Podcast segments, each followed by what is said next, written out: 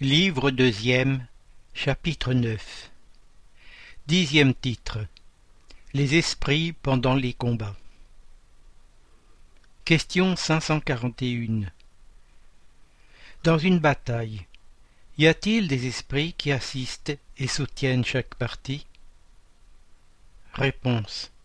Oui, et qui stimulent leur courage. Commentaire. Tel, jadis, les anciens nous représentaient les dieux prenant parti pour tel ou tel peuple. Ces dieux n'étaient autres que des esprits représentés sous des figures allégoriques.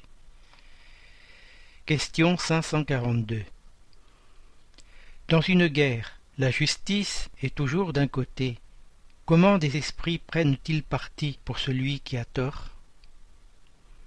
Réponse vous savez bien qu'il y a des esprits qui ne cherchent que la discorde et la destruction. Pour eux, la guerre, c'est la guerre. La justice de la cause les touche peu. Question 543 Certains esprits peuvent-ils influencer le général dans la conception de ses plans de campagne? Réponse Sans aucun doute, les esprits peuvent influencer pour cet objet comme pour toutes les conceptions. Question 544 De mauvais esprits pourraient-ils lui susciter de mauvaises combinaisons en vue de le perdre? Réponse. Oui, mais n'a-t-il pas son libre arbitre? Si son jugement ne lui permet pas de distinguer une idée juste d'une idée fausse, il en subit les conséquences, et il ferait mieux d'obéir que de commander.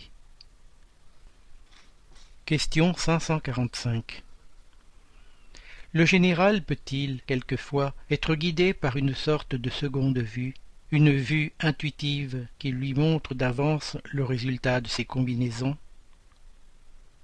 Réponse. Il en est souvent ainsi chez l'homme de génie.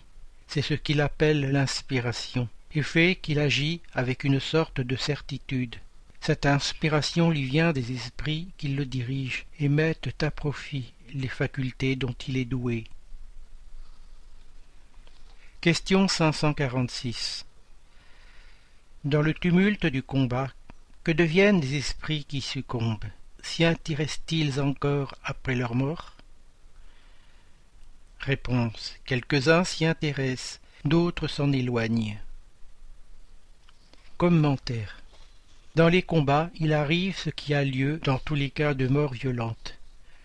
Au premier moment, l'esprit est surpris et comme étourdi, et ne croit pas être mort. Il lui semble encore prendre part à l'action. Ce n'est que peu à peu que la réalité lui apparaît. Question 547 Les esprits qui se combattent étant vivants, une fois morts, se reconnaissent-ils pour ennemis, et sont-ils encore acharnés les uns contre les autres?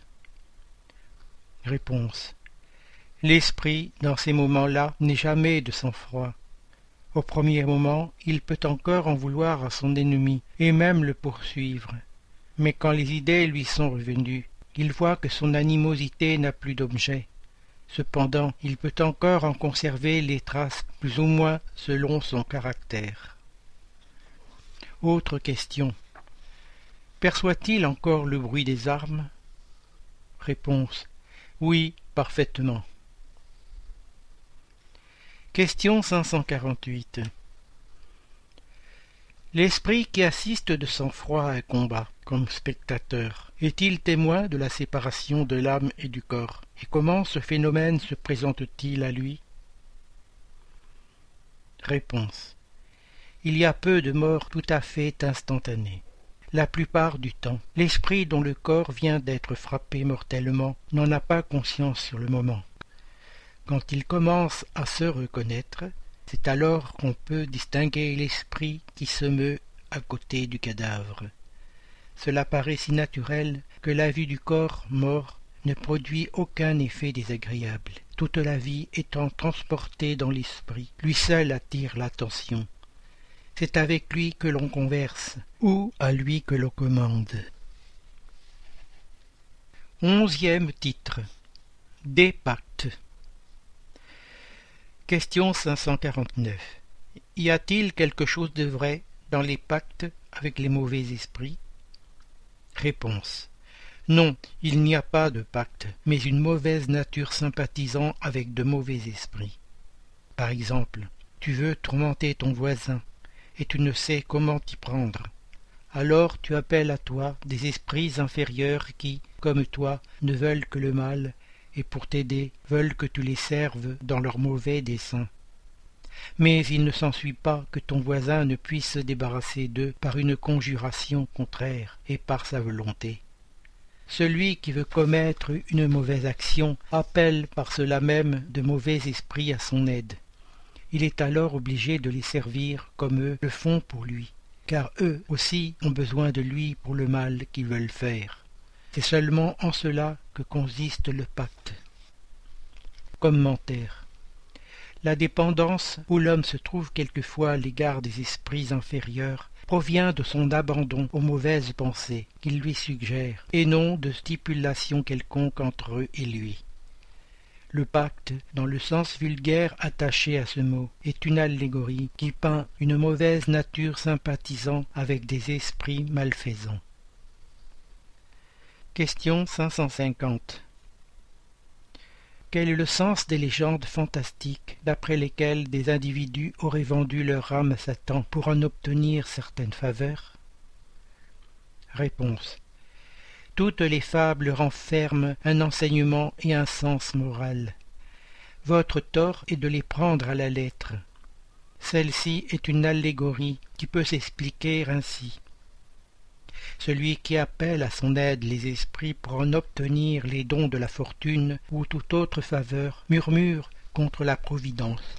Il renonce à la mission qu'il a reçue et aux épreuves qu'il doit subir ici-bas, et il en subira les conséquences dans la vie à venir. Ce n'est pas à dire que son âme soit à jamais vouée au malheur, mais puisque, au lieu de se détacher de la matière, il s'y enfonce de plus en plus, ce qu'il aura eu en joie sur la terre, il ne l'aura pas dans le monde des esprits, jusqu'à ce qu'il l'ait racheté par de nouvelles épreuves, peut-être plus grandes et plus pénibles. Par son amour des jouissances matérielles, il se met sous la dépendance des esprits impurs. C'est entre eux et lui un pacte tacite qui le conduit à sa perte, mais qu'il lui est toujours facile de rompre avec l'assistance des bons esprits s'il en a la ferme volonté.